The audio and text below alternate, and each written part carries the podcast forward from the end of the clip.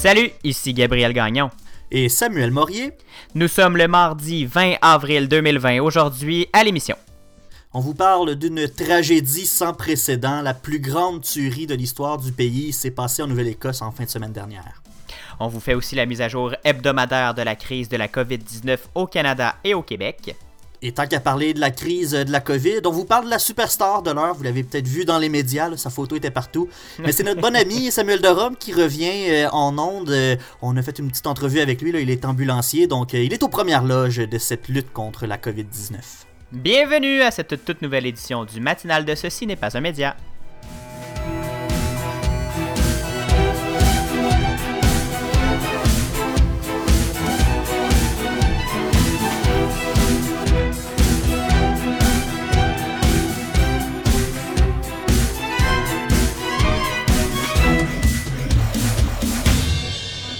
Bon matin, Samuel.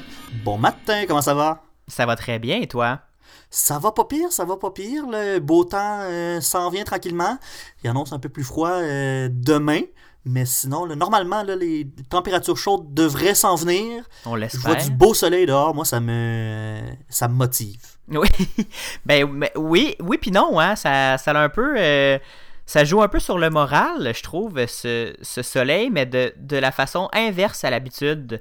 qu'on... c'est parce que là, on a le goût de sortir. C'est ça, on le voit se pointer euh, le bout du nez, puis on me semble que j'irais, moi, me promener dans un parc, puis j'irais euh, aller au Mont-Saint-Hilaire ou au Mont-Royal, euh, marcher, puis profiter du beau temps juste se dire ah il fait beau puis c'est une belle journée je sais pas il y, a de quoi là-dedans quand je vois l'été s'en venir moi ça me fait du bien juste de me dire le beau temps est là, on, est bien, tu sais, je peux juste sortir, aller mettre mes affaires dans le bac brun sans mettre de, manteau. Je suis bien heureux juste avec ça, là, tu sais. Ah, ça, c'est merveilleux, par contre. Aller vider son compost euh, sans...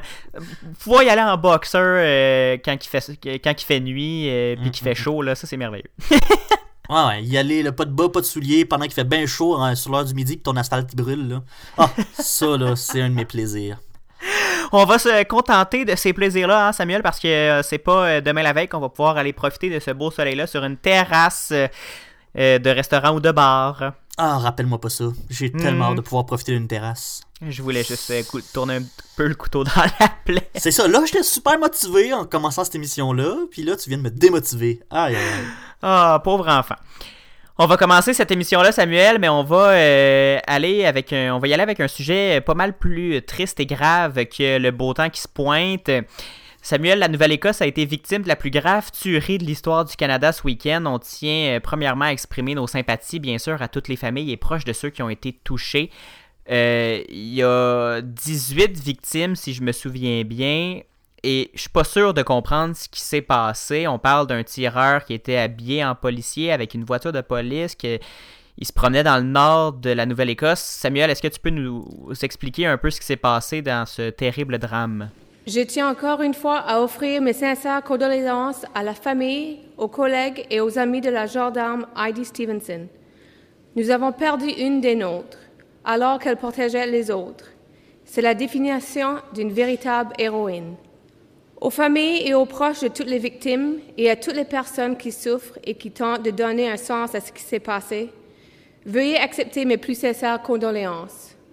Nous essayons nous aussi de comprendre et nous partageons votre peine.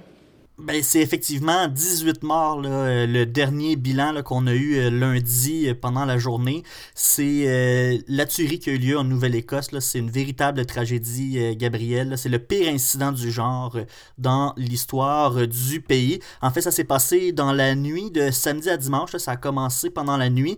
C'est Gabriel Wortman, 51 ans, qui a commencé son voyage meurtrier dans la petite municipalité de Port-à-Pic, qui est à 40 km au nord d'Halifax là, tranquillement, il a fait son chemin vers le sud.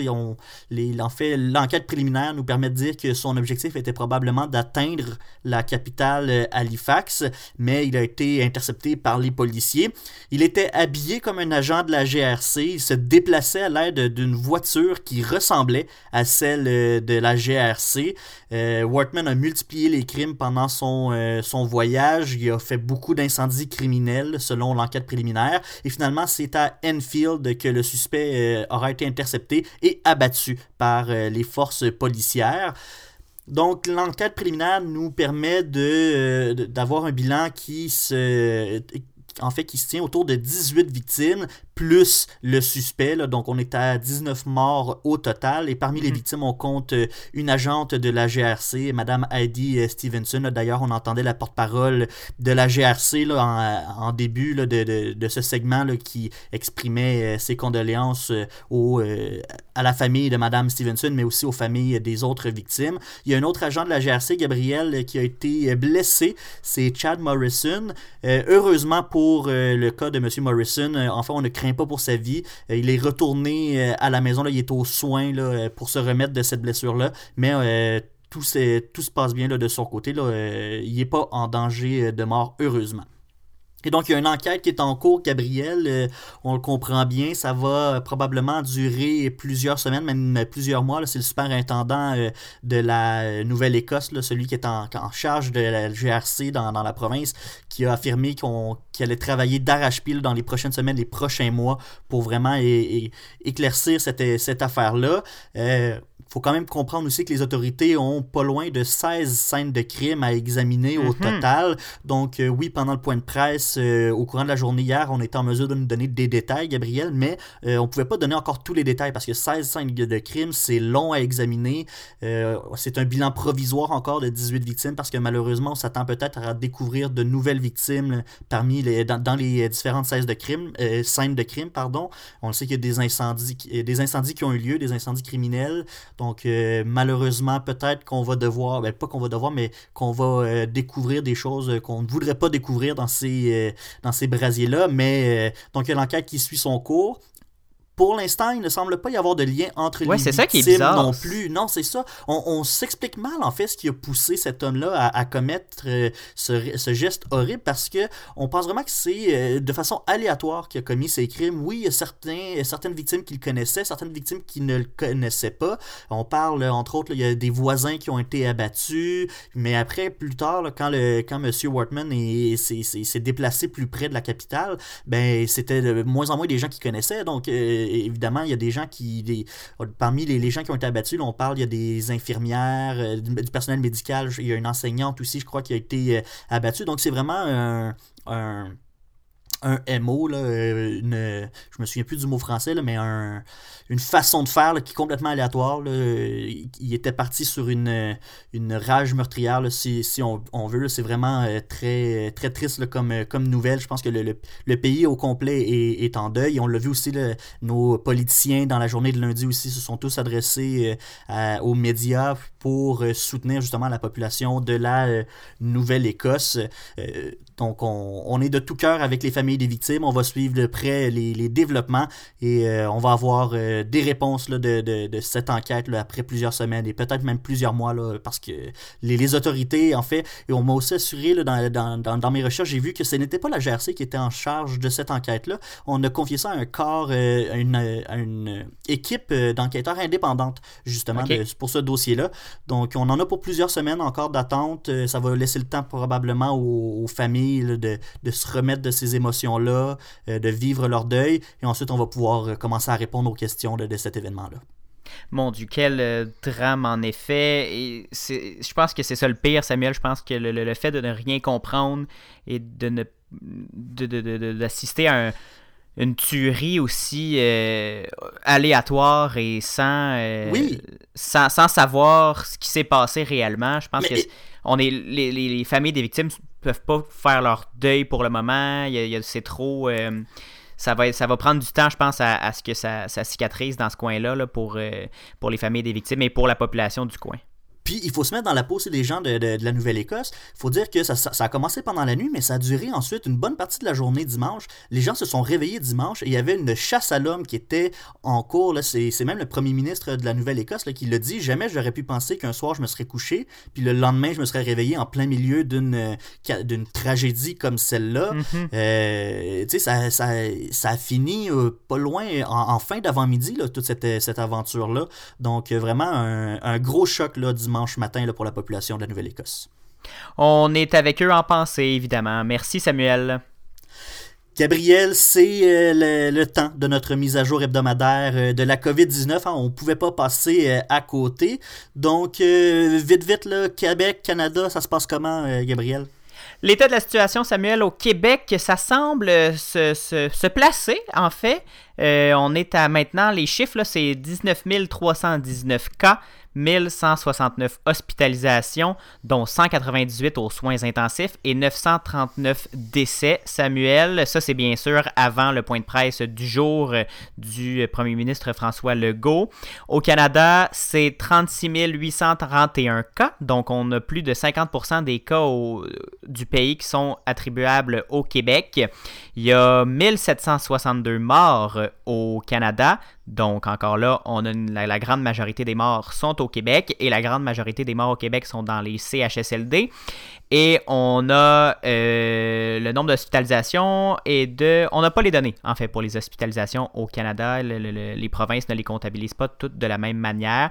Mais au Québec, on est à 1169 hospitalisations, dont 198 aux soins intensifs. Et ça, Samuel, c'est ce qui encourage le gouvernement et les autorités de santé publique, le nombre d'hospitalisations et de malades aux soins intensifs puisque ce chiffre tend à rester stable et à diminuer de, selon les journées. Et c'est ce qu'on veut. Exactement, on n'a pas d'augmentation rapide, euh, fulgurante aux soins intensifs. On n'a pas de besoin de, de, tonnes et de tonnes de ventilateurs, ben, les fameux ventilateurs, les respirateurs artificiels. Euh, donc, c'est la situation qui semble se stabiliser. On n'est pas encore dans la pente descendante. On n'est on pas encore, on pas encore sorti de la crise, mais la fameuse euh, courbe qu'on doit aplatir, Samuel, ben, euh, on se rend compte en ce moment là qu'elle s'aplatit. Si vous regardez le, graphique sur le, site, le fameux graphique, je pense que tout le monde le connaît maintenant, sur le site de radiocanada.ca, qui, qui fait le, portrait, qui dresse le portrait de toutes les situations partout au pays, ben la situation globale du Canada se stabilise et au Québec, on voit une, une courbe qui, euh, tend à aller vers le milieu du tableau et non à, à, poursuivre une montée fulgurante. Donc ça, c'est positif, évidemment. Nos efforts portent donc, euh, donc fruit, Samuel. On en parlait en début d'émission, qu'on est peut-être... Euh, c'est peut-être pas demain la veille qu'on va euh, retourner dans les bars et dans, sur les terrasses et dans des festivals, mais au moins on sauve des vies, Samuel. Euh, par contre, euh, j'en ai parlé, la majorité des décès et des malades euh, se trouvent dans les CHSLD où la situation est toujours aussi dramatique et inquiétante. Il manque toujours 2000 personnes dans les différents centres de soins de longue durée, Samuel, dans la province. Euh, François Legault a d'ailleurs encore euh, imploré hier les médecins à contribuer à l'effort de guerre. Là, on, veut, euh, on veut plus de personnel. Je pense qu'il y en a une centaine qui, qui vont aller faire, qui vont aller prêter main forte, là, des médecins spécialistes qui vont aller prêter main forte au CHSLD. Mais il manque encore 2000 personnes pour soutenir l'effort contre la COVID dans les CHSLD qui c'est vraiment dramatique. Là, on va en parler plus tard dans mhm. l'émission avec euh, Samuel un peu, mais cette situation-là, on parle de crise humanitaire quasiment et on est euh, au Québec dans une société qui est supposément très riche. Mais justement, il faut, faut, se dire aussi que euh, oui, c'est grave ce qui se passe dans les CHSLD, mais il faut se poser la question de pourquoi c'est si grave que ça. Puis j'avais vu passer quelque chose de très intéressant. Au Canada, la majorité des, des, des, personnes âgées qui habitent dans des centres pour personnes âgées ou des CHSLD se trouvent au Québec. On est environ là, à 50%, je pense, au Québec de mémoire, je n'ai pas les, chiffres exacts, mais environ 50% des personnes âgées qui habitent dans des CHSLD ou des, des habitations pour personnes mhm. âgées sont au Québec. Et donc, on a une population très concentrée dans, dans un même immeuble. S'il faut que la maladie rentre dans cet immeuble-là, ben, ça se propage assez rapidement. Et c'est pour ça qu'on se trouve avec une crise sans précédent dans nos CHSLD, là, des, des, des, des, usagers, des patients qui, qui tombent malades un après l'autre, euh, qui, euh, et qui décèdent, c'est parce qu'on a une forte population de personnes âgées dans un même endroit. Puis, euh, on le sait, hein, la euh, c'est la seule façon de se protéger vraiment du virus pour le moment. Ben, il y a plusieurs, plusieurs facteurs là, qui font que la situation en ce moment dans les euh, centres d'hébergement de soins de longue durée est, est catastrophique. Là. Notamment, oui, on a 50% ou plus, comme tu le disais, de, des patients dans, ces centres-là qui sont au Québec euh, par, rapport au reste du Canada. Mais on a aussi une population qui est plus vieille. On a aussi, euh, on a aussi négligé les, centres de soins longue durée. On, le sait bien. On, entend, on en a entendu beaucoup parler du drame, que, des différents drames dans, les, dans ces centres-là et dans les, dans les centres pour personnes âgées euh, du Québec. Et de là, de là où, la raison pour laquelle on a besoin de, main-d'œuvre, d'avoir un coup de main là, du côté des CHSLD. Exact, mais ça, c'est pas seulement depuis la crise de la COVID. Là, ça fait longtemps qu'il y a des pénuries de main-d'œuvre dans, dans ces, dans ces euh, centres-là. Ça fait longtemps qu'on parle de salaires trop bas, de conditions de travail impossibles. Donc, c'est une accumulation de facteurs qui fait qu'en ce moment, on se trouve avec euh, une situation qui, qui dégénère. Euh, justement, les, médecins, on veut les amener dans les CHSLD, mais euh, il y a aussi tout le, côté euh, financier et, intérêt des médecins qui, a fait un peu de la, dans la population, Samuel, parce que mais en fait, plus en général, je pense qu'on commence à sentir un petit peu de fatigue là, dans la population. Si euh, vous êtes sur Twitter, vous aviez probablement remarqué que dans les débuts de la crise, dans les premières semaines, en fait dans la première semaine, dans les premiers jours de la, crise, on retrouvait l'ambiance des débuts de Twitter avec des gens qui s'entraident, qui discutent, qui s'encouragent, qui, qui, sont pleines de bonne foi. Et là, depuis quelques jours, on ressent une certaine. Euh, on, sent qu'il y a une grande partie de la population qui est à bout de, vivre confiné et de, vivre sans, pouvoir sans liberté, en fait, sans la liberté totale. Et euh, je pense que ça va commencer à être difficile pour, euh, pour la, population du Québec de rester confinée. Et là, ça a paru justement dans les derniers débats avec les écoles et les médecins. Premièrement, on reprochait au gouvernement l'entente signée avec les médecins qui prévoit une paye de 211 dollars de l'heure pour euh, leur aide dans les CHSLD ça fait, ça fait crier bien du monde, d'un côté comme de l'autre, ceux qui étaient pour, ceux qui étaient contre. Et on a aussi vu le gouvernement avancer puis reculer sur un, autre, un tout autre dossier, celui des écoles, l'ouverture, la réouverture des écoles en mai. Euh, la, la, population comprenait pas pourquoi le premier ministre faisait des commentaires sur l'ouverture des écoles possibles. Et là, on, blâmait François Legault là-dessus. Je pense qu'il a perdu un petit peu d'appui populaire euh, avec sa, sa gestion de, de ce dossier-là. Et euh, globalement, là, je pense qu'avec l'arrivée du beau temps, on va avoir de plus en plus de difficultés à garder, du côté de la santé publique, à garder, confiner la population québécoise qui, euh, normalement, après l'hiver, c'est le moment où le, Québec renaît, revit euh, en temps normal, quand, le printemps arrive, quand le beau temps arrive, on sort, l'ambiance au Québec change du tout au tout, on devient, on dirait, plus joyeux, on, ça paraît dans les rues, les gens sourient. Et là, euh, on veut, on va vouloir revivre ça aussi cette année. Et je pense que ça va, on va taper du pied. Plusieurs personnes vont taper du pied là-dessus. Et je pense, j'ai bien hâte de voir comment euh, ça va se, se, paraître dans l'attitude générale de la population. Est-ce qu'on va voir plus de délinquance euh, par rapport aux règles de santé publique? Est-ce qu'on va est-ce que les gens vont continuer à respecter les règles ou je ne sais pas trop, mais je pense qu'on ça va être difficile les, prochains, les prochaines semaines là, si on est aussi confiné qu'on l'était depuis les, derniers mois. Mais euh, tranquillement, on voit que le gouvernement a l'intention de réouvrir tranquillement, de recommencer l'activité. Il y a certains secteurs euh, mhm. euh, d'emploi qui ont recommencé leurs activités. Là, on pense à la construction de domiciles. Il y a certains garages aussi qui commencent à rouvrir leurs portes, certains, certaines entreprises. Donc tranquillement, les activités reprennent, mais malheureusement, on ne pourra pas profiter des festivals comme on le faisait les autres années, les années passées. Non, en effet. Merci beaucoup, euh, Gabriel, pour cette mise à jour hebdomadaire de la COVID-19. On va aller prendre une courte pause euh, de deux minutes si vous nous écoutez à la radio à Sherbrooke. Sinon, on vous revient dans quelques secondes avec notre, euh, notre entrevue avec Samuel de Rome, qui est un ambulancier que vous avez probablement vu sur la une de tous les journaux dans les derniers jours, les dernières semaines. Sur le web, à la télé, sur le front page des journaux. Une entrevue ah, exclusive du matinal de ce famous aujourd'hui, ce gars-là. C'est un gros nom qu'on a pour vous autres. Euh, écoutez ça, il nous parle du quotidien des ambulanciers. On vous revient tout de suite après ceci. Vous écoutez le matinal de Ceci n'est pas un média.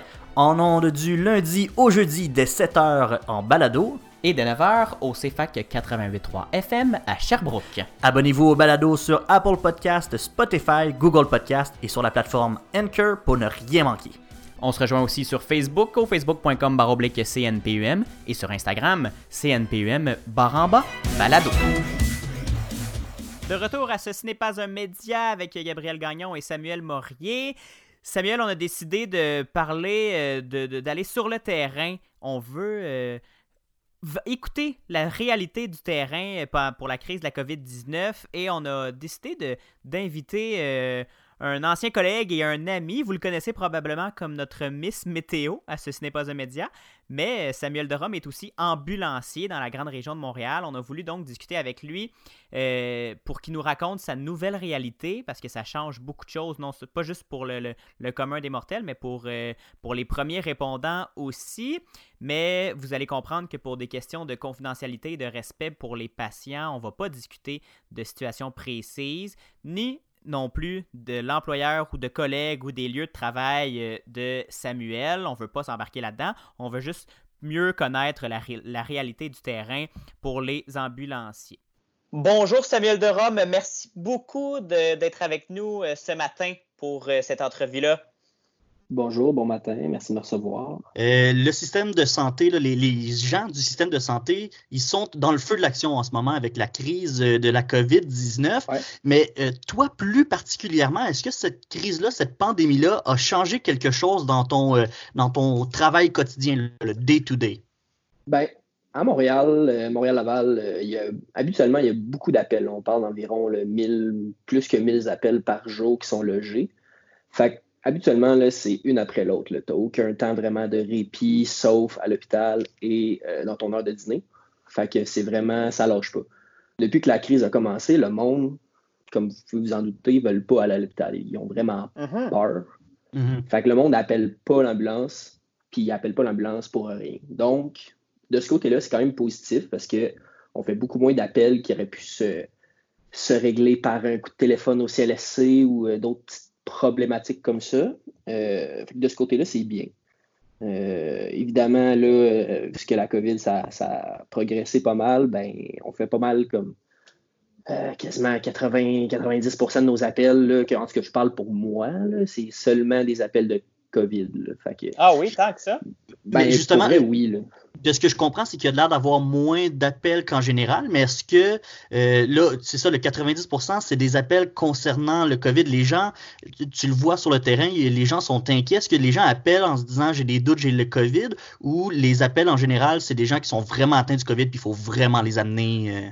Euh, ben, il y a un peu des deux. Il y a des gens, mettons, qui sont confirmés COVID, qui sont à la maison depuis quelques jours, puis que là, ça va vraiment pas, fait que les veulent être plus soignés à l'hôpital. Il y a des gens qui sont souvent là, qui ont été testés la veille puis qui sont en attente de test, mais là, ça file pas, fait qu'ils veulent aller à l'hôpital se faire soigner. D'autres gens qui carrément. Euh, ben, tu sais, le monde ne veut pas aller à l'hôpital pour rien. Là. Fait que s'ils pensent vraiment qu'ils ont le COVID puis que ça file vraiment pas, ils vont y aller. Mais si jamais ils appellent juste pour savoir, euh, ils veulent pas aller à l'hôpital puis pogner le COVID si jamais ils l'ont pas. Fait ça dépend, là, mais pas mal plus, là, je vous dirais. Là, quasiment du monde qui, qui l'ont, qui, ont des fortes chances de l'avoir. Puis à chaque fois, mettons qu'on fait un appel, euh, qu'il y a quelqu'un qui, qui a des symptômes, là, euh, écoulement nasal, euh, fièvre, tout ça, on se dit, ah, il y a des méchantes bonnes chances qu'il l'aille.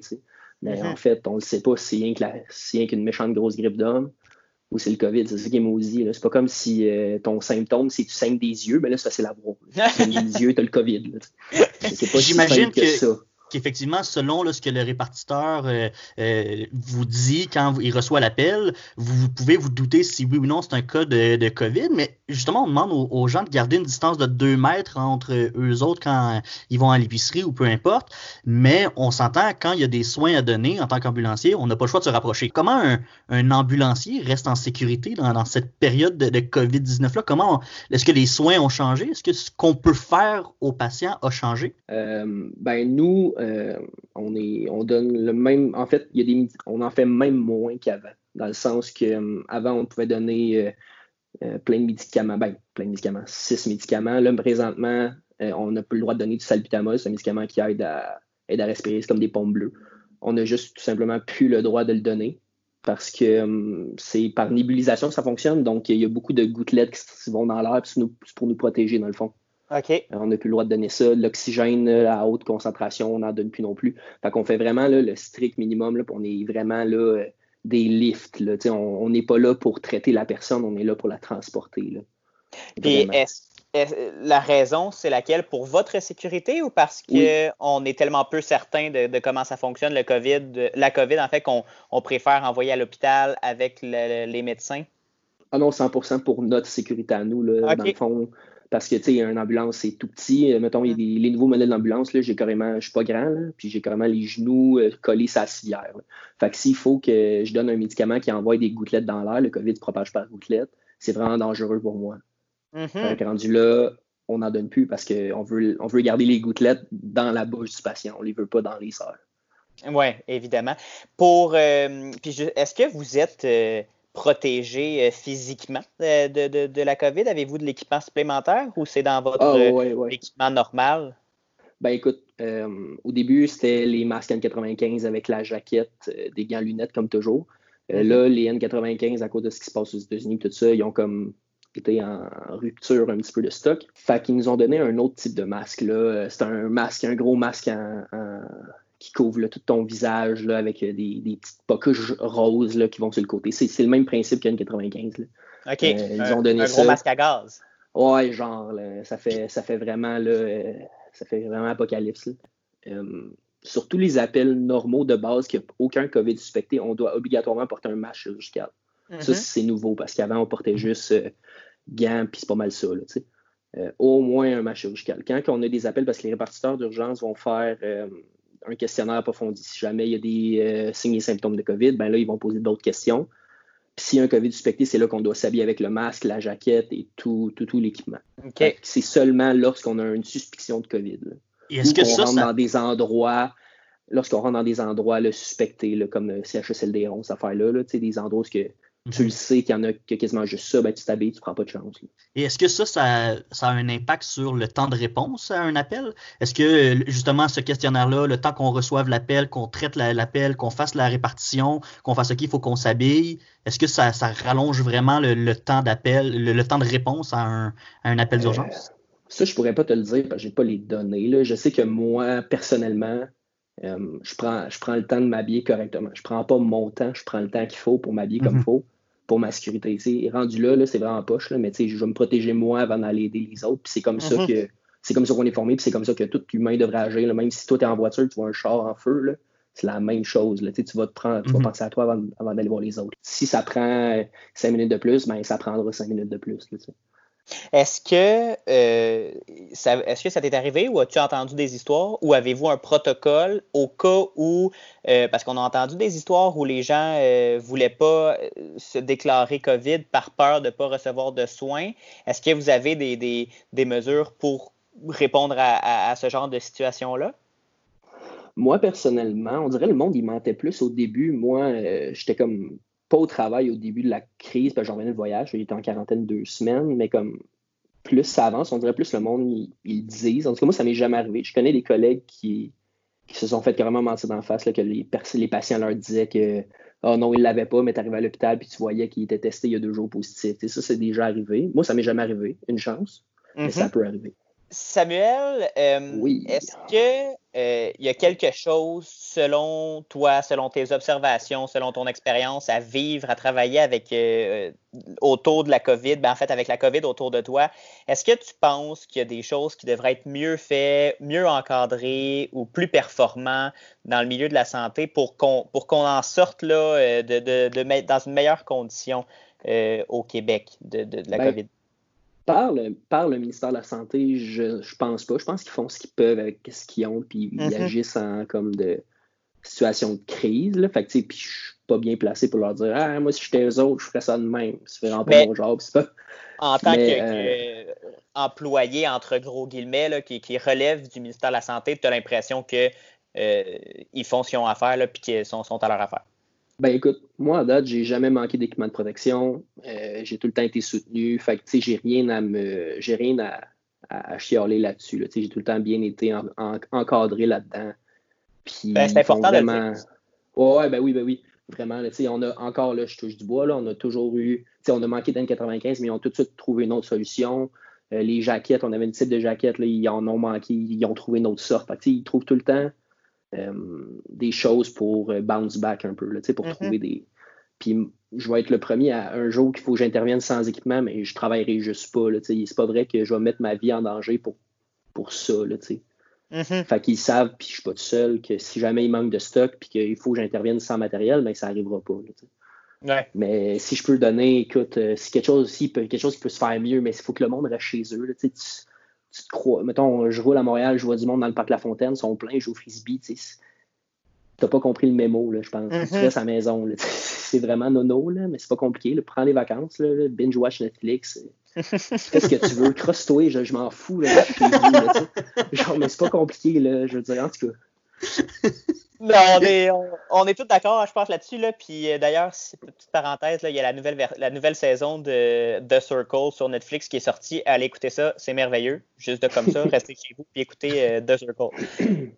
Moi, je suis curieux, euh, Samuel, est-ce que cette crise-là a changé la façon dont tu vois ou tu apprécies ton métier d'ambulancier? Ben, pour vrai, comment je pourrais dire ça? Mon métier d'ambulancier, je l'aime, mais je suis pas genre un, gars qui vit que pour ça. C'est mon mhm. travail, mais j'ai beaucoup d'autres passions dans la vie. Euh, ça, ça rend vraiment les choses vraiment concrètes, comme quoi que mon travail, OK, je transporte, comme vous le savez, les gars, principalement des affaires non que le monde peut se pointer par eux autres même à l'hôpital ou à la clinique.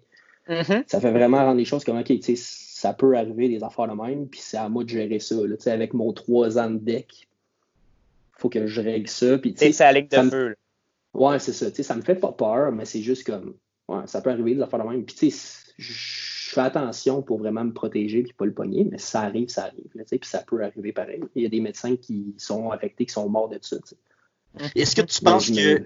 Oui. Est-ce que tu penses que la population ou, les gens qui ne sont pas ambulanciers, est-ce que tu penses que le métier d'ambulancier est apprécié à sa juste valeur dans un temps de crise euh, comme cette pandémie? Ben, depuis que ça a commencé, il y a beaucoup de monde là, pour vrai là, dans, dans, la rue qui nous font des saluts, qui nous font des thumbs up. Écoute, euh, je pense que c'est arrivé deux fois des madames qui m'ont donné des muffins au Tim Hortons. Genre, ah ben. souvent stationné. C'était jamais arrivé avant. Là, on est tout le temps, on dirait, là, euh, le métier d'ambulancier, on est comme entre deux chaises. On est comme entre le ministère de la Santé et entre le ministère de la Sécurité publique. Fait qu'on dirait qu'on est tout le temps comme. Là, je, ne suis pas en train de chialer parce qu'il y a beaucoup d'autres professionnels de la santé qui sont dans le schnout. Mm-hmm. on est tout le temps comme les délaissés du système, puis ils, ils nous lancent tout le temps d'un bord puis de l'autre. Fait qu'on dirait qu'on n'est jamais comme apprécié. Puis dans la vie en général, les héros, là, parce que c'est un, thème, c'est un, un, terme récurrent de ce temps-ci. Mm-hmm. C'est vraiment les pompiers. Là, puis c'est bien mm-hmm. correct, parce que je ne ferais jamais leur job. Mais là, on dirait que le monde commence à comprendre que comme Ah, ok, les autres aussi sont nice, genre, puis sont importants. Mais, mais, je ne m'en fous pas la tête avec ça parce que je veux dire, ma job, ça reste quand même quelque chose que, de, de, de que j'aime, puis que c'est pas. Euh, je veux dire, je sauve pas des vies tous les jours, là, vous le savez. Mm-hmm.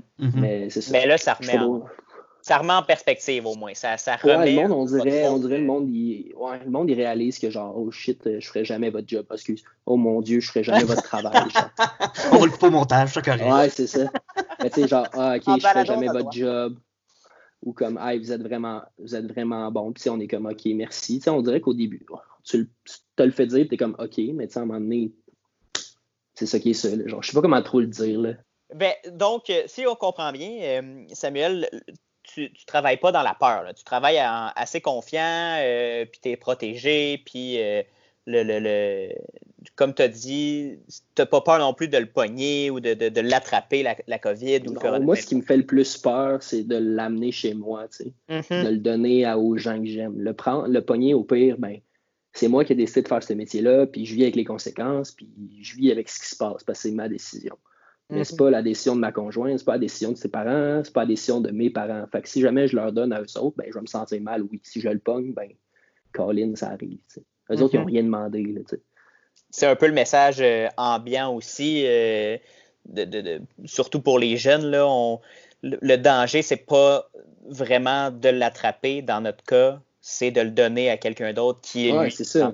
Parce que je veux dire, on, on est dans vingtaine, euh, on, va, on va passer à travers. Là, OK, euh, tu vas avoir une méchante grippe, tu vas faire de la fièvre, euh, mais comme tu ne mourras pas. Les stats le montrent, là, tu ne crèveras pas de tout ça.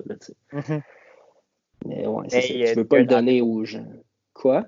Mais il y a un danger pour les autres. Ouais, vraiment. C'est pour les, personnes plus âgées. C'est vraiment là que le bas blesse. les gens avec des maladies comme connues, genre du monde qui ont des problèmes de cœur, le diabète, le monde qui ont des problèmes de poumons encore pire, tu sais. Ça affecte beaucoup les mm-hmm. poumons. Le, ça, c'est pire pour eux. Le sens-tu sur le, sur le terrain euh, que c'est vraiment très dangereux pour les personnes âgées?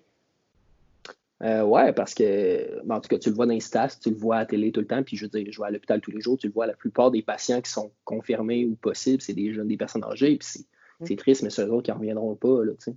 Eux mm-hmm. autres qui vont mourir de ça, tu sais. Puis c'est pas nécessairement mourir de ça, mais si jamais, comme je te dis, mettons quelqu'un qui a une pneumonie, puis qui est à l'hôpital hospitalisé pour une pneumonie, puis qui pogne le COVID en plus, ben, tu sais, c'est strike 3, puis t'es mort, tu sais, c'est plate de même, mais c'est ça, là, tu sais.